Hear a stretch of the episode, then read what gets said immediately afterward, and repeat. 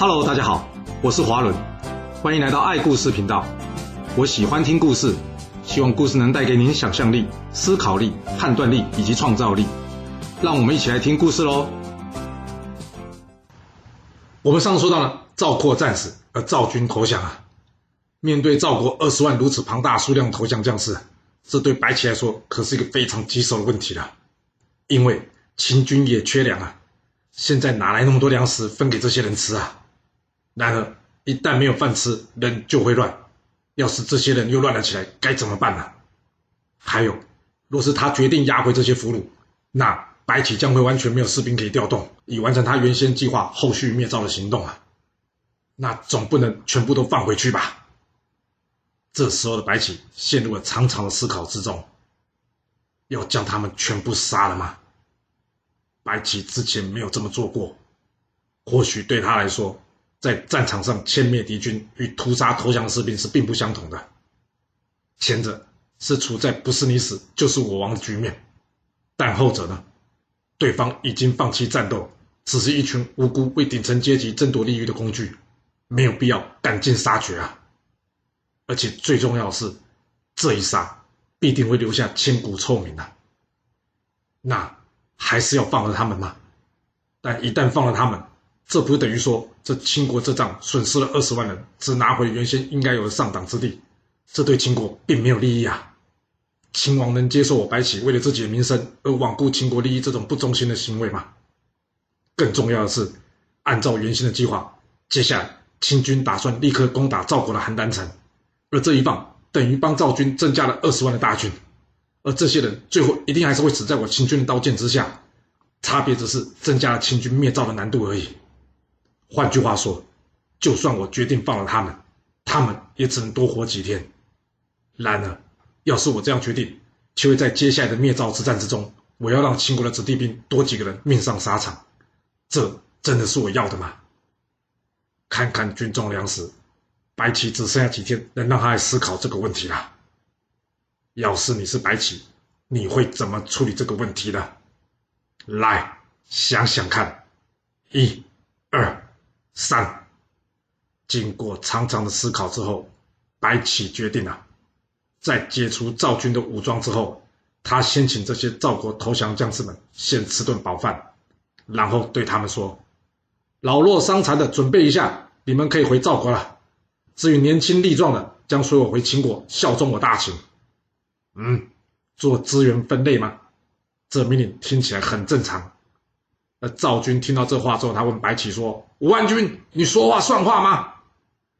白起迟疑了一会之后，回答说：“我武安君说话算话。”白起的回答让投降的赵军将士们心里稍微安心了些。在经过多日的决战之后，大家早已经累坏了，所以在用完餐之后，大部分的人都放松心情的休息了。然而，就在当天晚上，白起下令。所有秦国将士一律在头上绑上白色布条。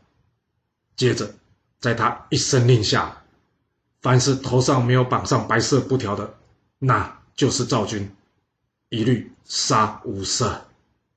就这样，一场残忍的秦军屠杀赵军的行动，在白起的一声令下之后，拉开序幕了。要知道，秦赵本一家，多少人可能是共同的祖先呢、啊？他们有什么血海深仇，一定要置对方于死地啊！然而，这就是战争最残酷的一面，所有考虑的只有利益。在这一夜之间，到处都是哀嚎、惨叫以及刀兵的声音，而这些声音在寂静的夜晚之中，就像是雷声一样，显得更为响彻嘹亮啊！直到清晨的曙光乍现，才结束两军这场人间炼狱的行动。一夜过去，长平。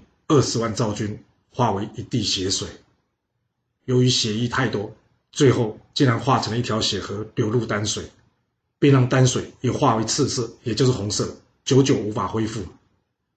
长平之战至此才算正式落幕。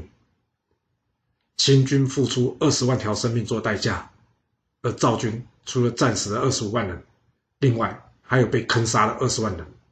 总计四十五万人战死于长平之战之中，这当中白起仅让赵军中大约两百四十名年幼小孩返回赵国，告诉大家长平之战的结果，其他赵军无一幸免，全部遭到诛杀。此战赵国国力重挫，已经不可能再独立抗秦了，而秦国也没好到哪，秦国也是遭到重创。可以说这场仗，秦赵两国没有一方算得上是真正的赢家。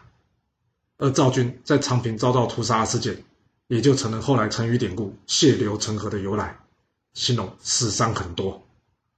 那白起为什么这么狠，不给这些人留一条活路呢？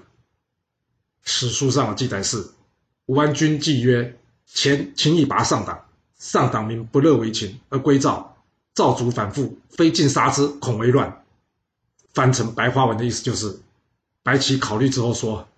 秦国之前已经取得了上党，但是上党人民却不想成为秦国人而归入赵国。赵国士兵反反复复，若不杀光，恐怕造反。但真是这样吗？要是白起真是这么想，那何必给赵军吃顿饱饭呢？另外，为什么要选择夜晚行动不便的时候动手呢？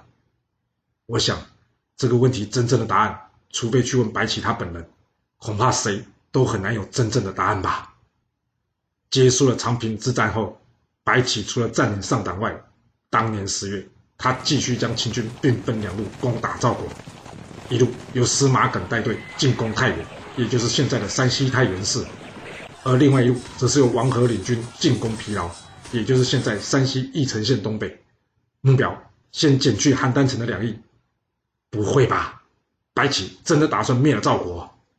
没错，依据白起的估计，赵国。已经没有能力还击了，加上这长平一战的震撼，邯郸城中几乎没有十六岁以上的男子了。若不趁此时一并灭赵，将来秦国要付出的代价就会高上许多。赵孝成王想都没想到，秦军怎么会来的这么快啊？看样子首都邯郸城状况可以说岌岌可危了。但这该如何是好啊？失去战力的赵国只能从外交途径寻求突破。刚好这韩国也希望能与秦国进行协商。加上有着纵横家苏代在，所以韩赵两国便请这苏代出马帮忙去说服秦国退兵啊。嗯，啊，这关韩国什么事啊？当然关韩国的事啊！韩国没有依约交出上党，结果害秦国损失了二十万人来取。现在秦国想要灭了赵国，那你说秦国灭了赵国之后，会不会回头顺便一下来灭了这韩国啊？这可不好说，不是吗？所以当然要先预防一下。苏代在接受这任务之后呢，他便立刻前往秦国拜见这范雎啊。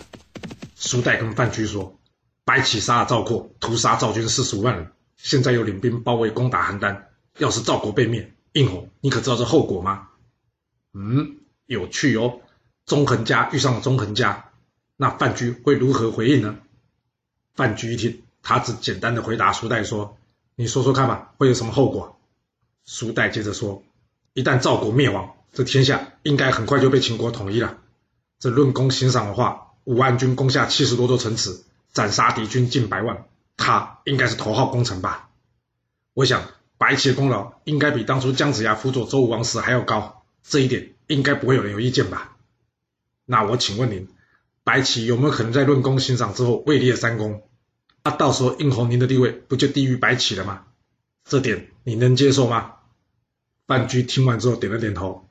嗯，那我要拿什么去跟我家大王说呢？苏代说：“这长平之战已经足以说明一切了。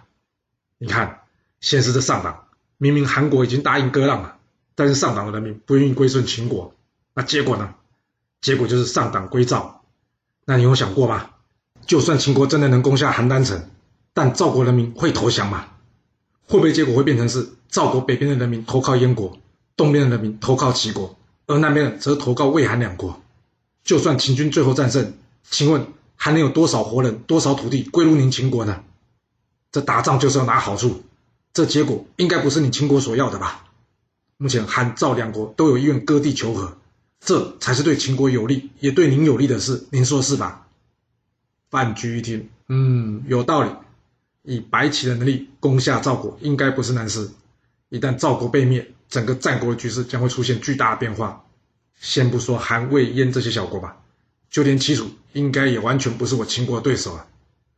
于是他点了点头，送走书袋之后，然后去告诉秦昭襄王说：“大王，长平之战，秦军在外征战三年，士兵们大家都很累啊，加上国内粮食短缺，若再持续作战下去，这秦国遭到列国反扑的风险将会提升啊。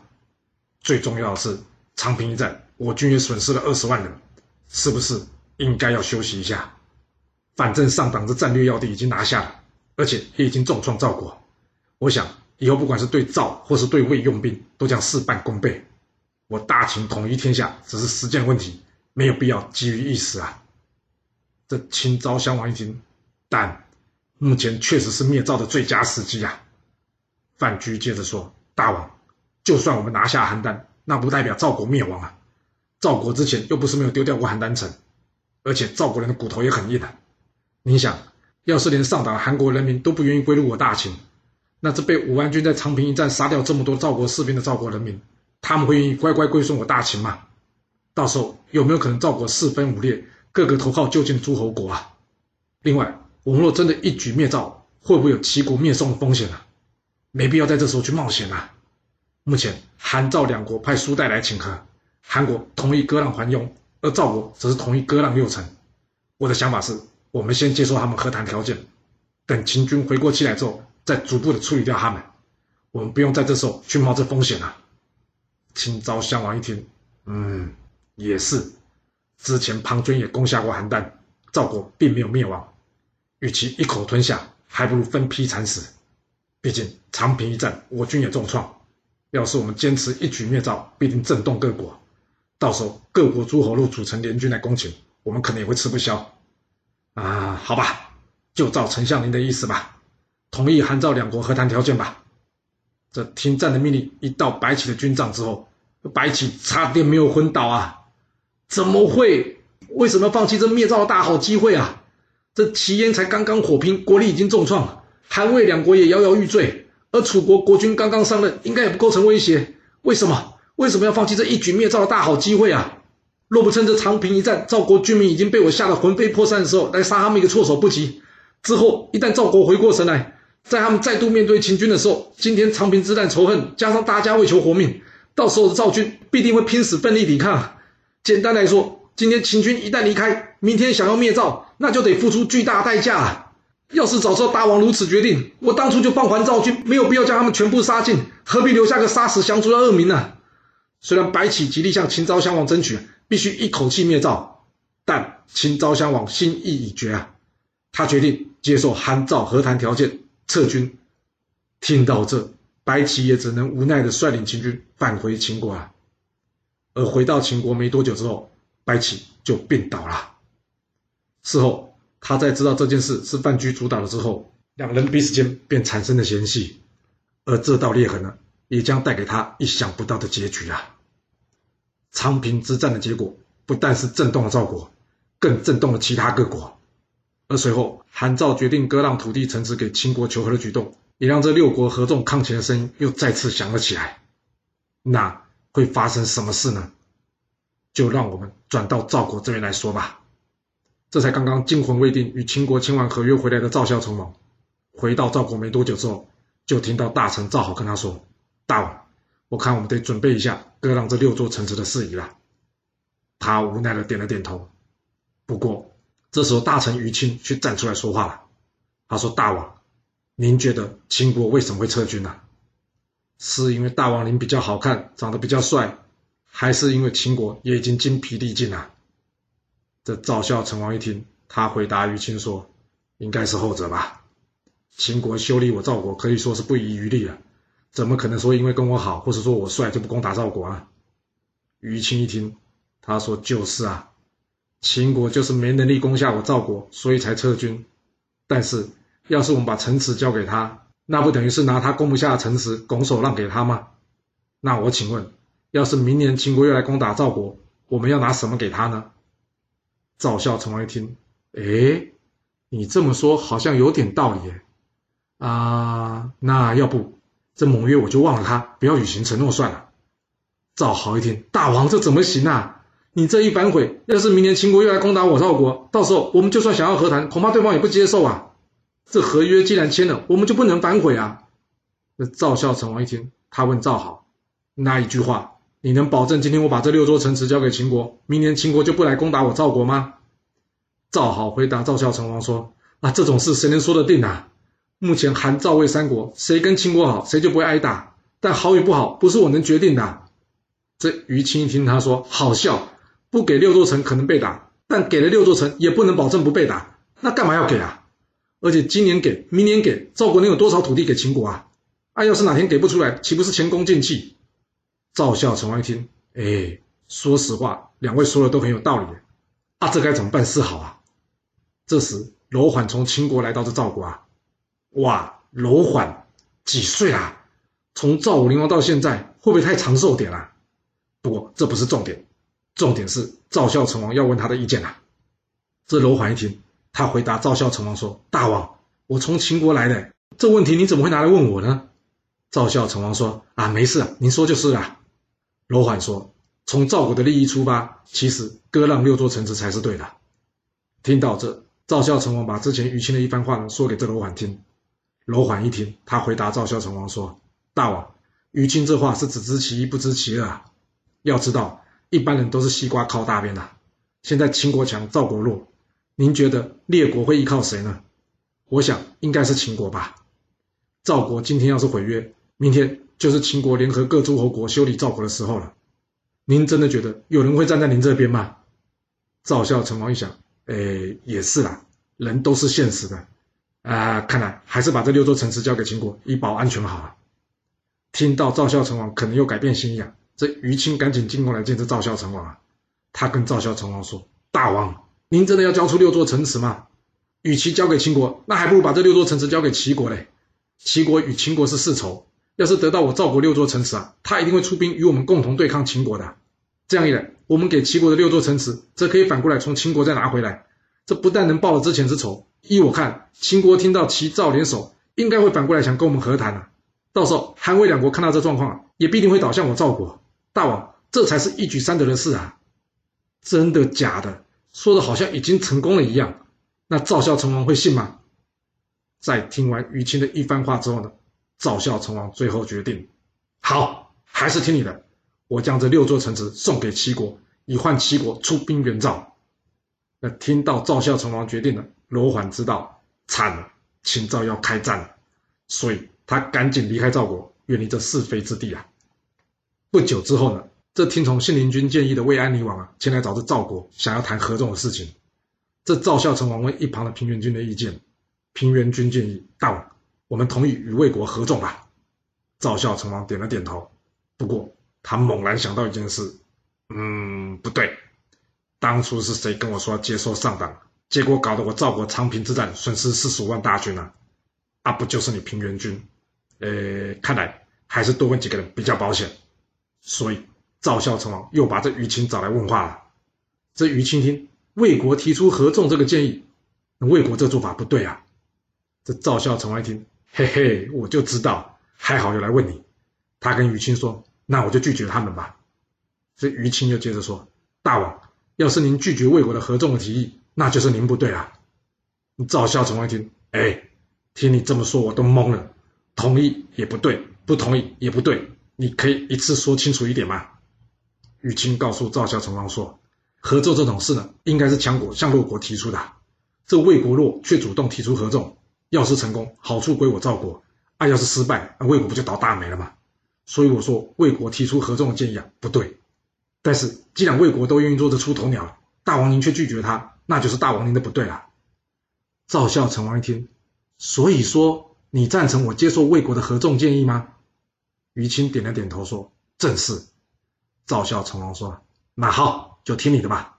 啊、至于齐国那边，也就交给你去处理吧。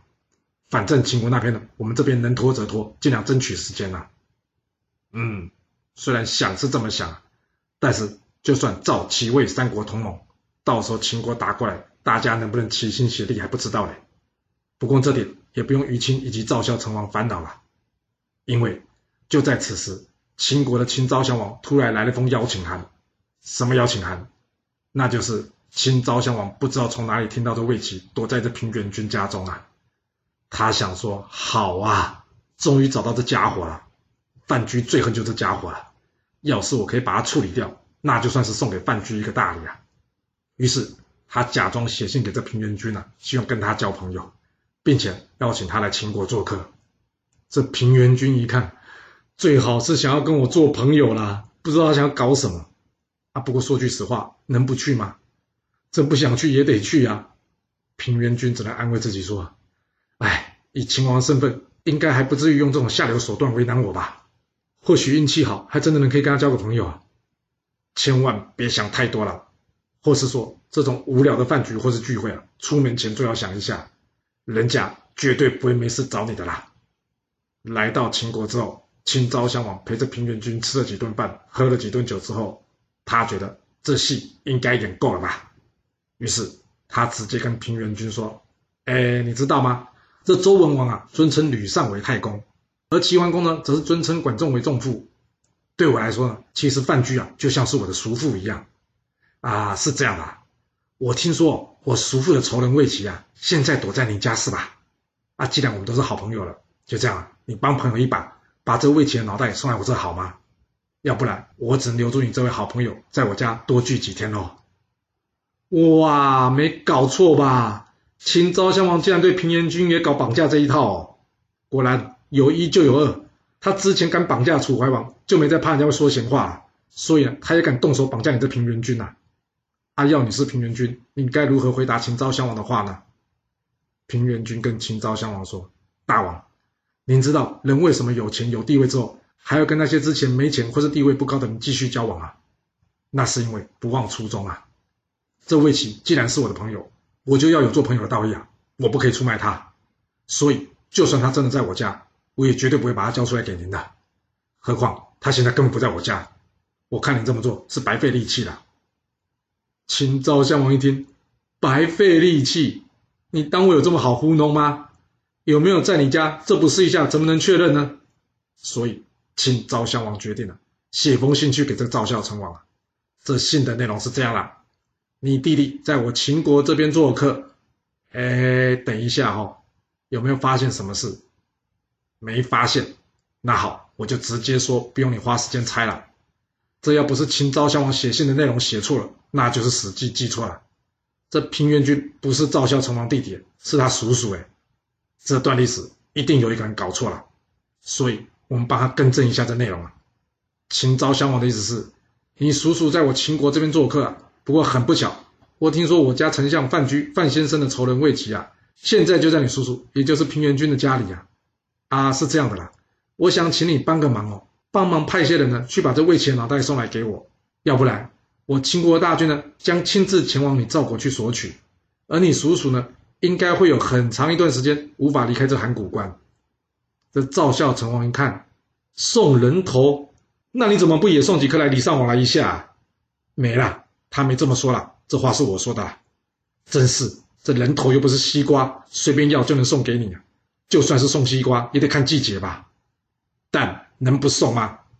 长平之战，赵国惨败，现在又抓住了他的重臣平原君赵胜。这赵孝成王犯不着为了魏齐一个人，立刻跟秦国撕破脸火拼吧？这赵国还要多争取时间来喘口气呢。于是赵孝成王决定，来啊！给我派人去平原君家中，把这魏齐的人头给带回来。哇，这魏齐实在是有够倒霉的。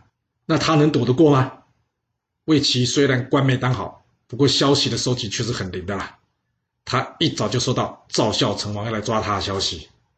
那秦赵两国关系后续会有什么样的变化呢？这故事会如何的发展呢？我们要到下次才能跟各位说喽。好了，我们今天就先说到这。若喜欢我的故事，要麻烦您记得动动你的手指，给我五星评价，或是点赞、订阅、追踪以及分享哦。当然，也欢迎您留言分享你对这一集的想法，或是你也可以请我喝一杯咖啡或是饮料，让我有持续创作的动力。其实历史就是顶层阶级的生活记录，了解顶层阶级的思考逻辑以及做法方式，我们就有机会改变自己的未来。谢谢您来听我说故事，我们下次再见喽。